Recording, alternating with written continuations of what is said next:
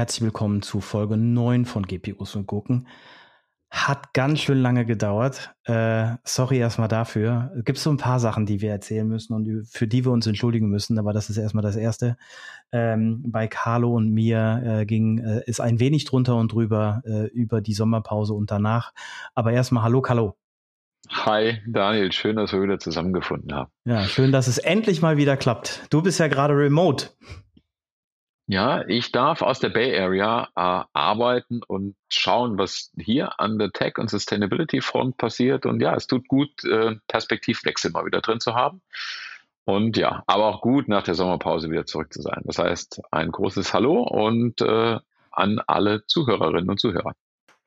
Gut, wir haben heute mal wieder einen Strauß, Strauß Blumen an Themen zusammengesammelt. Mal schauen, wie weit wir durchkommen. Äh, aber ich würde erstmal anfangen. Ich bin nämlich darauf hingewiesen worden von einem Hörer, dass wir einen äh, Rechenfehler in der, in der letzten Folge hatten, als wir die, den Footprint vom Training äh, eines Large Language Models berechnet haben.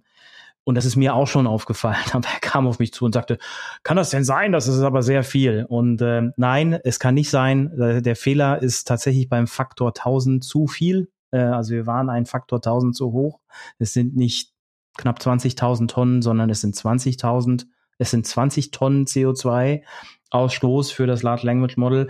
Äh, den Fehler habe ich beim Rechnen eingebaut, weil ich einfach irgendwie den, den, ähm, äh, die, die Quote für die globale Quote für den CO2 pro Kilowattstunde habe und habe das aber nicht auf die Kilowattstunde angerechnet, sondern auf die Wattstunde. Und da ist einfach der Faktor, Faktor 1000 hergekommen. Also Korrektur, ähm, äh, das hätten nicht 19.000 Tonnen sein sollen, sondern 19 Tonnen immer noch viel.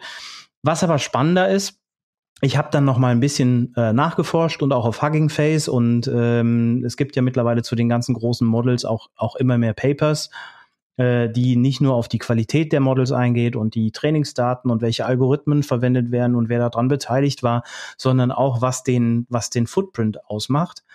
Und ähm, zum Beispiel hat Meta, die hinter dem Lama 2 Modell stehen, haben äh, ganz klare Sustainability oder Stromverbrauchsangaben gemacht und so sind in das Training für alle Lama 2 Modelle zusammen 3,3 Millionen Stunden GPU Calculations auf einer Nvidia A180 Gigabyte äh, äh, ein, ausgeführt worden. Ähm, die hat ungefähr eine, eine, einen Stromverbrauch von 400 Watt und insgesamt kam man dann, äh, und das ist die offizielle Angabe von, von Meta, auf 539 Tonnen CO2, ähm, die sie über Zertifikate kompensiert haben. Also wahrscheinlich, entweder haben sie schon mal grünen Strom eingekauft oder sie haben Zertifikate dafür eingekauft. Ähm, ich war erstmal ein bisschen geschockt, dass das so viel ist. Aber dann habe ich mir das nochmal angeguckt. Das betrifft tatsächlich alle Modelle alle äh, Lama 2 Modelle. Und davon gibt's ja ein paar. Also da gibt's äh, das Base-Modell, das Chat-Modell, das Instruct-Modell in 7 Milliarden Parameter, in 13 Milliarden Parameter, in 70 Milliarden Parameter, das Codex-Modell für Python, das Codex-Modell für andere Programmiersprachen und so weiter. Also das ist äh, äh, ist trotzdem eine ganze Menge. Ähm, wie gesagt, 19 hatten wir ausgerechnet, 539 sind es für Lama 2. Man kann davon ausgehen, dass das für andere Modelle entsprechend ähnlich ist. Also wenn man sieht, ähm, wie viel, wie viel Berechnungen da reingehen, dann äh, kann man sich irgendwie mal vor Augen führen und, und vorstellen, was das, was das für ein Footprint ausmacht. Da kam ja, es kam übrigens auch noch ein schöner Kommentar, weil dann jemand, jemand von Microsoft zu mir meinte in einem Call, aber äh, unser gesamtes, äh, unser gesamter Ausstoß zu Azure OpenAI sind doch gerade acht Tonnen. Und habe ich gesagt, ja, das kommt davon, dass, dass ihr alle grüne Energie vom Markt wegkauft. Wahrscheinlich ist es sehr, sehr viel mehr, was ihr letztendlich verursacht. Aber okay, Carlo, sorry. Da, da können wir nachher nochmal drauf eingehen. Ich glaube, du hast jetzt ein, spannendes Thema aufgemacht, das Stichwort Energieversorgung, egal ob Datacenter oder Endgeräte. Ich meine, wenn wir über einen Carbon Footprint reden, dann reden wir immer über die Energieversorgung plus natürlich die, die Embodied Emissions, das, was sozusagen im Gerät verbaut ist an, an Emissionen über die ganzen Materialien, die da drin stecken und die Transportwege, bis sozusagen die schönen Endgeräte dann auch bei uns sind. Ähm, da ist super viel, ähm, ist super viel passiert und ich wollte jetzt einfach vielleicht nochmal so eine Relation geben zu dem, was du gesagt hast. Und ein Danke sagen auch an unsere Zuhörerinnen und Zuhörer, dass sowas entdeckt wird, dass man in einem Podcast ja, so zuhört super, und sagt, hey Leute, wir schreiben euch das in die Kommis, wie man gerne sagt, finden wir spitzenmäßig, denn wie gesagt, auch wir sind nicht davor gefeilt, ähm, unsere, unsere Carbon Literacy und Energy Literacy auf ein neues Niveau zu heben. Denn wenn man da sitzt, irgendwie mit einem Taschenrechner und einer Excel und hat so viele verschiedene ähm, Formeln und auch natürlich äh, Formate und Größenordnungen, mit denen man umgehen muss, da schleichen sich die Fehler schnell ein. Und was dann halt sehr, sehr hilfreich ist und wichtig, dass man sich die Relationen halt irgendwo klar macht. Auch da rutscht einem manchmal was durch. Und wenn man sich das anschaut, so die Corporate IT, wenn wir uns den Footprint von so einer Gesamt-IT anschauen, von einer, sage ich mal, großen Firma mal mit 20, 30.000 Mitarbeitern, also ein echter Konzern, da bewegen wir uns meistens in einer Größenordnung von 10, 15.000 Tonnen, also für Data Center, für Cloud, für End-User Devices. Das heißt, wenn man ein paar hundert Tonnen nur für das Training von einem Modell raushaut, dann ist es schon, ist es schon eine Menge. Ne? Ähm, mhm. aber das kann man sich dann einfach damit ein Stück weit vergegenwärtigen. Da gibt es ja derzeit auch eine große Diskussion, wenn man so ein Baseline-Reporting macht und sich halt die Frage stellt, wie viel verbraucht denn meine gesamte IT? Und nur als Referenzcase, ich habe da mal reingeschaut, wir hatten nämlich kürzlich erst Berichtssaison. Das heißt, Google und Apple und auch Microsoft haben ihre Env Environmental Reports äh, kürzlich released. Äh, wo man dann halt nachschauen kann, was die großen Tech- und Cloud-Provider an der Nachhaltigkeitsfront zu tun. Und da steht dann beispielsweise für Microsoft ein Wert drin, für Microsoft in total von 13 Millionen Tonnen CO2-Emissionen. Ähm, und dann, dann kann man sich das so herleiten. Und wie gesagt, so ein mittelgroßer und guter deutscher Konzern, sagen wir einfach mal, ist dann so bei, je nachdem wie groß er ist, ne, also in den Zehntausendern bewegt man sich da. Das ist so die Relation. Das heißt, wir haben wie bei, bei, äh, bei den Kilowattstunden zu den, den Wattstunden haben wir ein Verhältnis. Deutscher Konzern zu Microsoft ist auch nochmal der Faktor 1000. Da kann sich leicht mal ein Fehler einschleichen und ähm, ja, wir werden beim nächsten Mal uns genau diese Fragen ja, dann stellen. Genau. Aber das sind so ein bisschen die Eckpunkte, auf die man dann schauen kann. Jetzt, jetzt hast du gerade schon was Schönes gesagt und ich hatte, ich hatte ähm, ein Gespräch vor ein paar Wochen mit einem mit einem anderen guten Freund von uns beiden, äh, mit dem Oliver. Ähm, Grüße. Äh, auf jeden Fall zurück. Äh, der ähm, äh, mich an dem Abend der Apple Keynote anpinkte und sagte, guckst du auch die Keynote, guckst du auch die Keynote? Ich meine, er weiß halt auch, dass ich genauso ein Apple Fanboy bin und natürlich habe ich die Keynote geguckt. Ähm, und Apple hat was ganz Spannendes announced auf der Keynote. Die haben nämlich das erste Carbon Net Neutral Product announced und zwar die Apple Watch 9. Yeah. Und ähm, da sind ganz viele Sachen reingeflossen, wo man sagen könnte, vorher Kritikpunkt, ne? Ich glaube, wir hatten mal das Thema Packaging, irgendwie, dass das nicht 100% recyceltes Material ist und sowas alles. Das ist alles mittlerweile abgestellt. Ähm, ich müsste jetzt nochmal, ich habe das Factsheet gerade vor mir auf, ähm, also es sind drin 100% äh, Manufacturing Electricity sourced from clean energy, 100% of Apple suppliers manufacturing parts and components for Apple Watch Series 9 and Sport Loop have committed to Apple suppliers Clean Energy Program.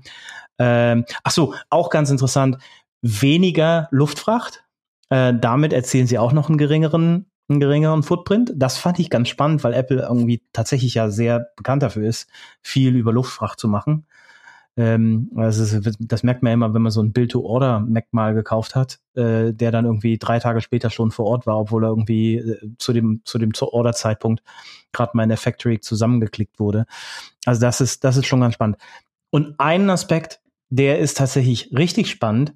Apple kompensiert, ne, also neben all den anderen, ne, das, das will ich jetzt nicht, das will ich jetzt nicht äh, kleiner reden, als es ist. Also gerade so Source Materials ähm, äh, ist ist zu riesigen Anteilen recycelt. Also ich gucke jetzt gerade noch mal rein, 100% recyceltes Aluminium, 100% recycelte äh, seltene Erden, 100% recyceltes ähm, Kupfer, 100% recyceltes Wolfram, 100% recyceltes Kobalt und 100% recyceltes Zinn äh, und 100% recyceltes Gold.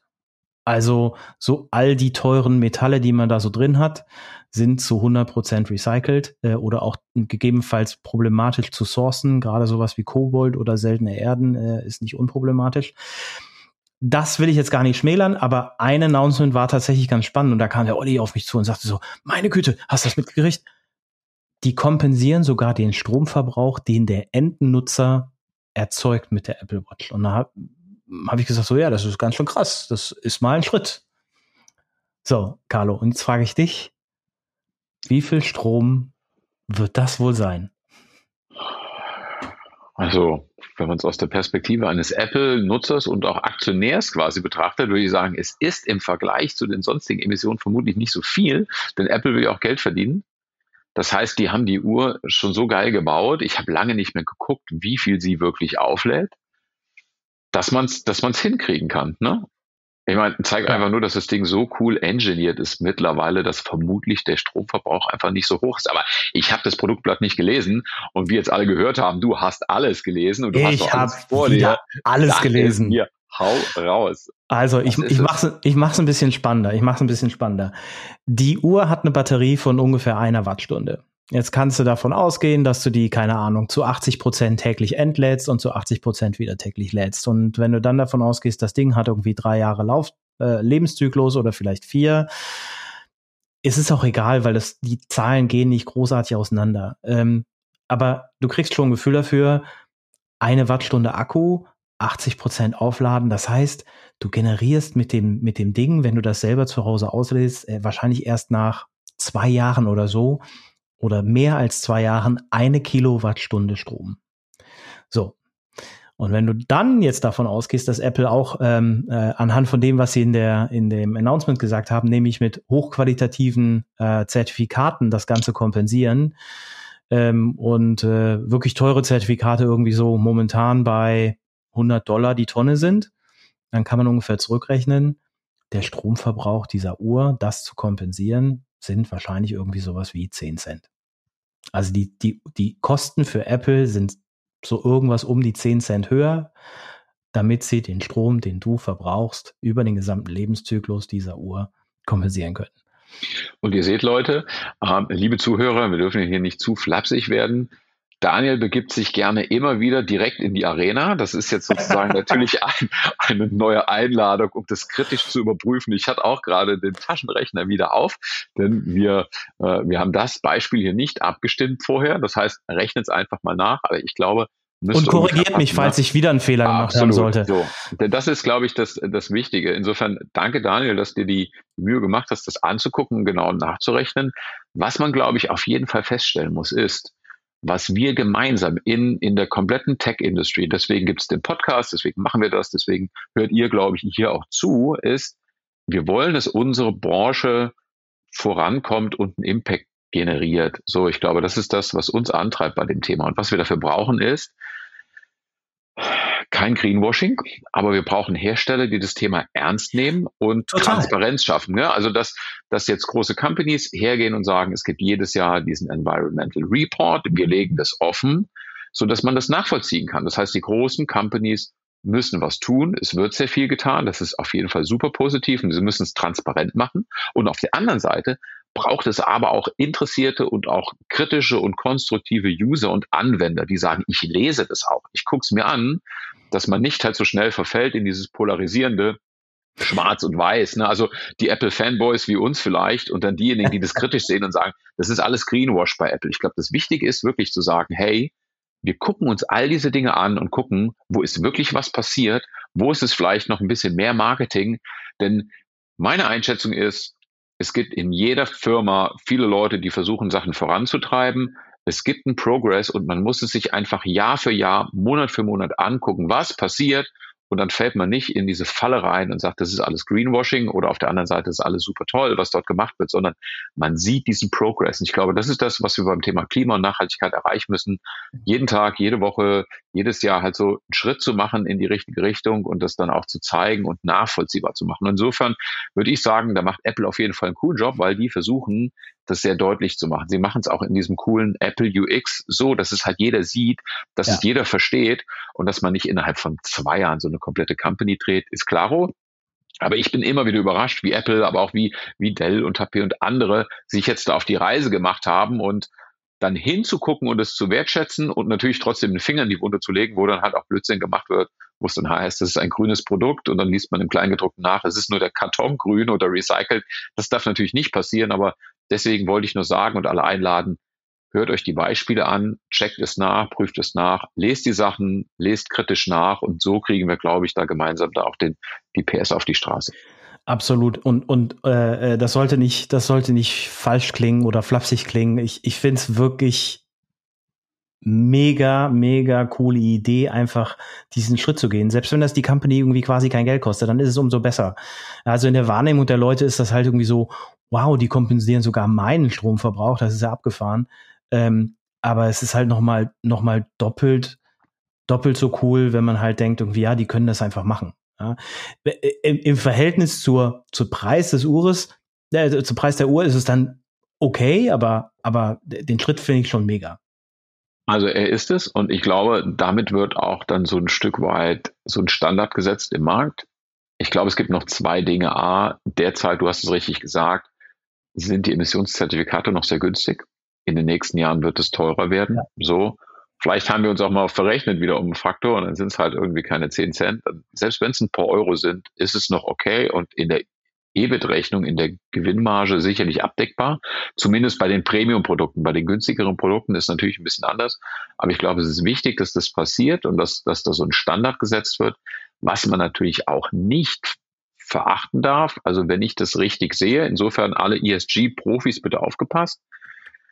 Wenn wir uns die Klimabilanzen und das Reporting, Carbon Reporting nach dem äh, GHG-Standard, GHG-Standard anschauen, dann sind die großen Hersteller ja verpflichtet, Scope 1 und 2 zu reporten und auch Scope 3. Und bei Scope 3 gibt es sozusagen die vorgelagerten Emissionen, die aus der, der, der Lieferkette kommen.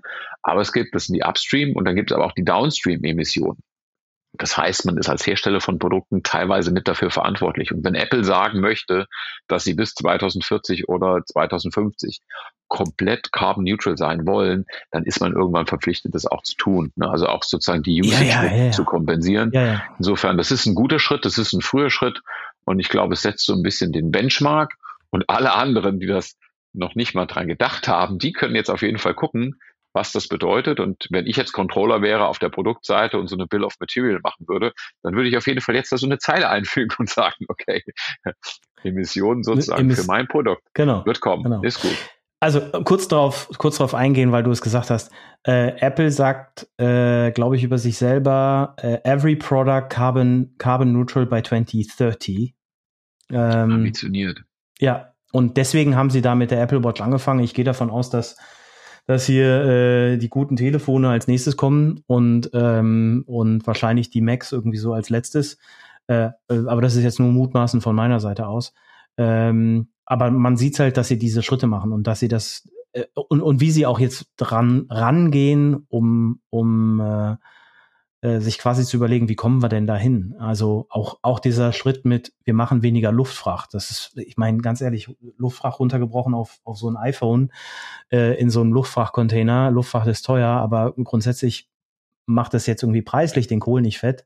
Für die in der Logistik aber sehr viel einfacher.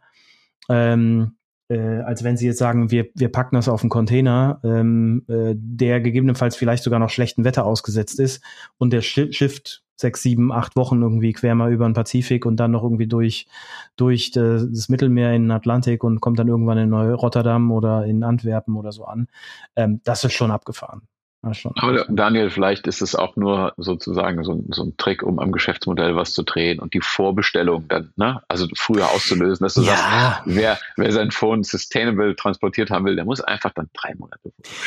Auf der anderen Seite, ja, ja, auf der anderen Seite glaube ich, glaube ich aber auch, dass das schon jetzt wieder so ein Ding ist. Ähm, äh, das macht ja viele, viele Sachen einfach noch komplizierter auf bei Apple. Die versuchen ja immer sehr viel geheim zu halten, vor den Keynotes nicht, nicht irgendwelche Informationen zu liegen und das im Prinzip eine Woche nach der Keynote im, im Laden stehen zu haben. Und äh, das kriegst du mit Luftfracht natürlich easy hin, aber mit, mit, mit Seefracht irgendwie paar Wochen im Container wird's wirklich kompliziert. Wird wirklich das stimmt. Aber da fällt mir gerade was ein. Du bist ja gerade in der Bay Area.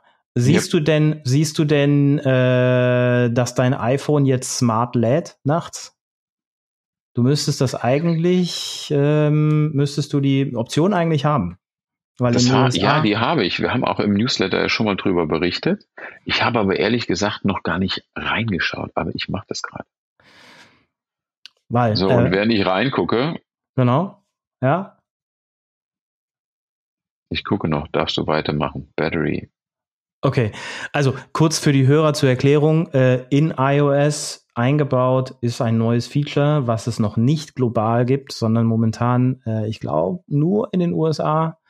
Das wird sukzessive weiter ausgerollt, ähm, sofern die Daten verfügbar sind.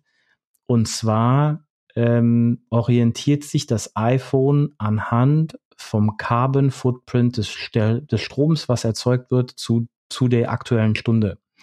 Ähm, und versucht dann das Aufladen des Akkus über Nacht in Stunden zu legen, wo der Carbon Footprint pro Kilowattstunde Verbrauch ähm, halt optimal ist oder am niedrigsten ist, sagen wir es mal so.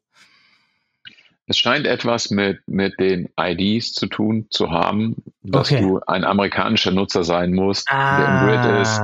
Ich habe es geguckt.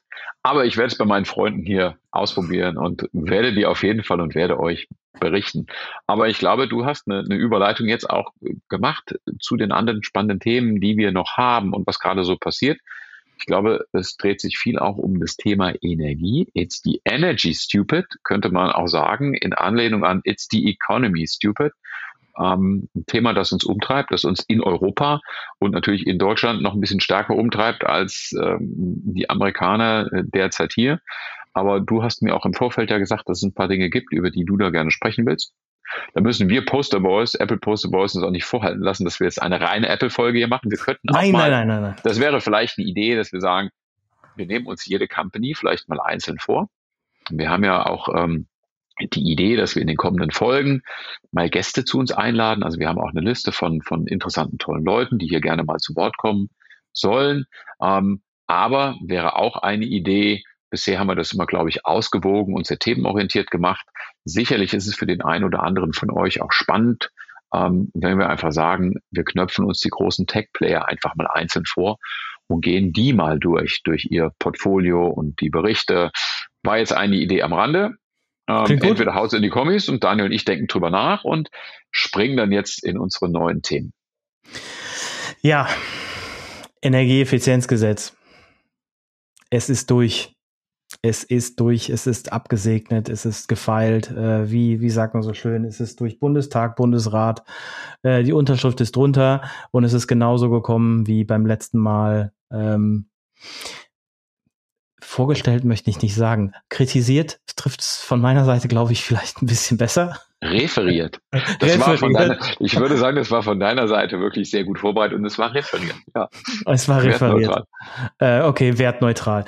Also, ähm, so wie ich es beim, beim letzten Mal referiert habe, äh, ist es jetzt tatsächlich gekommen. Das heißt, es ist sehr entschärft worden für die Datacenter-Betreiber. Es gibt natürlich immer noch die, ähm, die Bedingungen zu der, der PUE, also der Effizienz, ähm, wie so ein Datacenter zu betreiben ist. Aber viele der anderen Themen, ähm, Abwärmenutzungskonzept ähm, und verpflichtende Abwärmenutzung gibt es in dem Fall nicht mehr. Äh, auch gewisse Themen wie äh, Eingangstemperatur für, für die Luftkühlung in den, in den Rechenzentren ist auch gefallen. Ähm, also da gibt es so ein paar Themen, die einfach jetzt komplett durchs Raster gefallen sind. Es ist jetzt so ein bisschen, ich will jetzt gar nicht sagen, so die weichgespülte Variante, weil die PUE-Ansagen für neue, neue Datacenter und für bestehende Datacenter sind schon eine Ansage, die schafft man mal nicht ebenso. Ähm, aber es ist nicht das, was ursprünglich mal im Plan war. Leider, leider, leider. Wo man dazu sagen muss, einige der Anforderungen wären auch sehr hart gewesen. Ich glaube zumindest für eine, einige Unternehmen, also die großen Rechenzentrumsprovider, die sich ja strategisch Locations an den großen Netzwerkknoten und in den großen Regionen aussuchen, die all diese Anforderungen schon erfüllen. Die hätten, glaube ich, auch relativ gut und strategisch dieses Thema mit dem mit den Abwärmekonzepten und der Abwärmenutzung hinkriegen können. Aber wenn du ein mittelständisches Unternehmen bist, das ein neues Datacenter bauen will, an einem Standort, das halt eher ländlich ist, da hast du halt ein erhebliches Problem. Was willst du dann tun? Ne? Also je nachdem, wo du und wie du angeboten bist, da kannst du die Abwärme nicht immer so gut nutzen. Dann hast du zumindest einfach kein Wohngebiet oder ja. keinen Energieversorger, der dir das abnimmt. Und äh, ja. klar, wenn du es in der, in der Produktion irgendwie benutzen kannst, ist schön, aber ich glaube, zumindest haben wir die Erfahrung gemacht, jetzt so in den ganzen letzten Monaten, wo wir mit einer ganzen Reihe von Unternehmen uns auch über Datacenter-Modernisierung wieder unterhalten. Ne? Also ist auf jeden Fall noch ein Thema, auch vor dem Hintergrund Energieversorgung, Energiesicherheit. Auch steigende Cloud-Kosten sind ein Thema, ne? ähm, dass die Leute über ihr Datacenter wieder neu nachdenken. Und ich habe das Gefühl, alle versuchen zumindest alle möglichen Optionen, die es gibt, um energieeffizient zu werden und die Rechenzentren grüner zu kriegen. Jeder versucht alles das zu machen, was er kann. Also ich glaube, es wird nicht so sein, dass die Leute sagen, hupu, was ein Glück gibt's jetzt diese Abwärmeregelung nicht mehr, also machen wir gar nichts, sondern man schaut sich wirklich alles an, was man tun kann und wenn es mit vertretbaren Mitteln realisierbar ist, tun es die Leute auch. Also um das jetzt einfach mal positiv einzuframen, auch wenn das Gesetz nicht ganz so hart geworden ist, wie es ursprünglich mal in die Diskussion reingekippt wurde. Ab, absolut, absolut, ja, ja. Nein, also auch da nochmal, es soll, es soll jetzt nicht despektierlich klingen. Äh, ich weiß, ich, ich mache das schon mal gerne schnell, etwas flapsig. Aber was ich dann spannend finde, ich habe einen Blogpost gelesen, ähm, äh, wo ein, ein Kollege aus dem Umfeld interviewt wurde. Ähm, das ist der, der Chad McCarthy, ähm, CTO und Co-Founder von einer Company namens Enlight Enlighten also N-Leiten äh, erleuchten, aber halt nicht, wie man Enlighten schreibt, sondern kleines N und dann großes Leiten.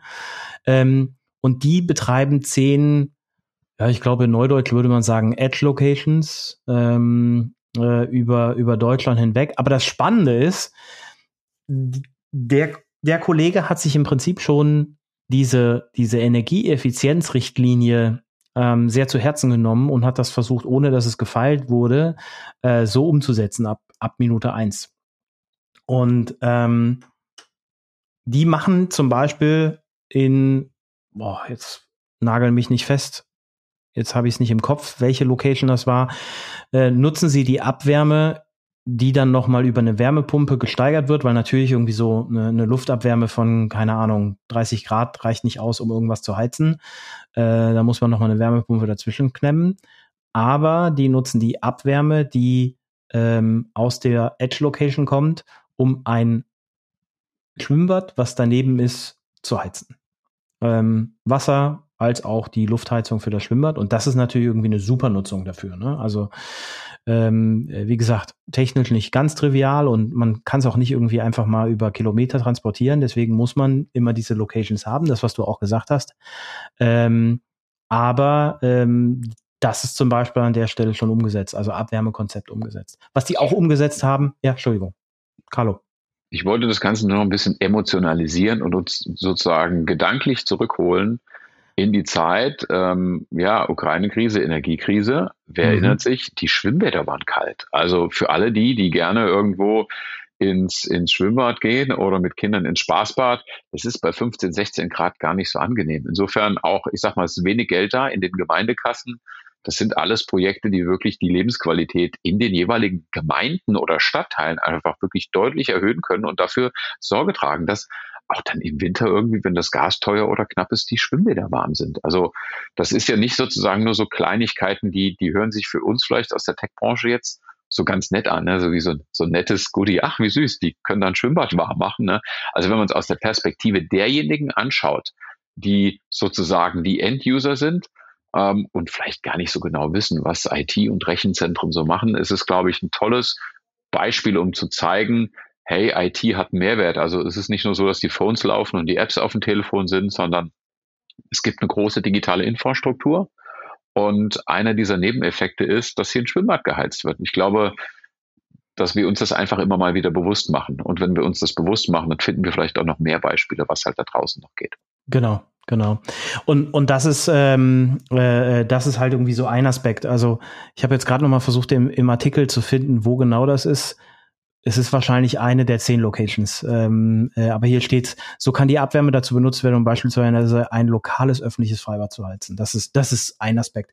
Was aber ein anderer Aspekt ist, finde ich auch ganz spannend, weil das war zum Beispiel eine Kritik des Branchenverbrands und, und ich habe mit ein paar Kollegen auch gesprochen, die auch gesagt haben, um Gottes Willen, äh, 24 oder 27 Grad Lufteingangstemperatur ins Data Center äh, da geht doch die Server-Hardware kaputt. Ähm, äh, das ist doch außerhalb von, von jedwegen Fenstern, äh, um, um Hardware zu betreiben.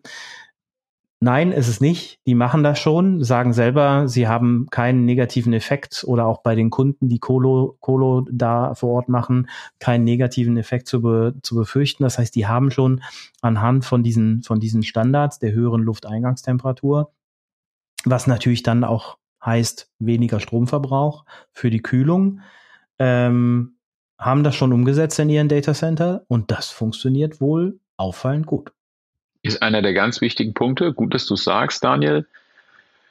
Das ist die einfachste Möglichkeit, um Geld zu sparen.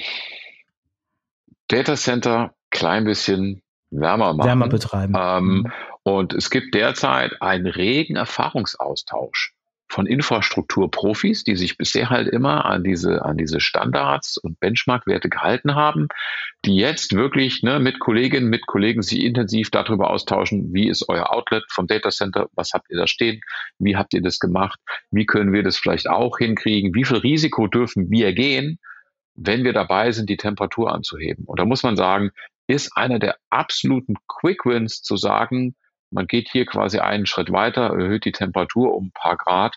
Und wenn man ohnehin alle vier Jahre die, die, die Server austauscht, ist es meistens kein Problem. Insofern kann man da nur empfehlen, schaut euch diese Cases an, tauscht euch aus, guckt, was es derzeit da an Material zur Verfügung gibt und sprecht auch mit euren Infrastrukturlieferanten. Auch die sind meines Erachtens gerade dabei zu schauen, wie sie auch offiziell sozusagen mit Gewährleistung ähm, dann den Kunden helfen können, die, die Datacenter-Temperatur ein bisschen höher zu kriegen. Mhm.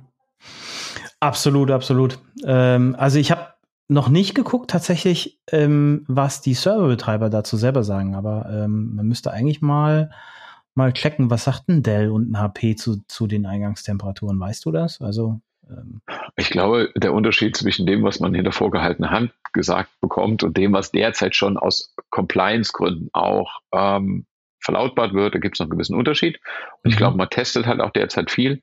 Und ich würde mal davon ausgehen, wenn in den nächsten zwei Jahren es einfach viel mehr Beispiele und Proof gibt in Form von Daten. Ne? Also wir müssen hier quasi jetzt Tests fahren in vielen Datacentern in unterschiedlichen Regionen, um dann zu schauen, wie viele Datacenter halten es wie gut aus, welche Infrastruktur, welche Servergenerationen sind dazu schon in der Lage. Meistens hat man eine gemischte Hardware auch in den Datacentern irgendwo drin und die einen können es dann besser ab als die anderen äh, Systeme. Meine Einschätzung wäre, dass nach diesem extremen Fokus auch in den letzten zwei, drei Jahren bei der, bei der Entwicklung auch von neuen Servergenerationen, was die Energieeffizienz angeht, das Thema Temperaturbeständigkeit jetzt ein nächstes Designkriterium wird, was halt dann höher gewichtet wird. Und dann kann man halt beides machen.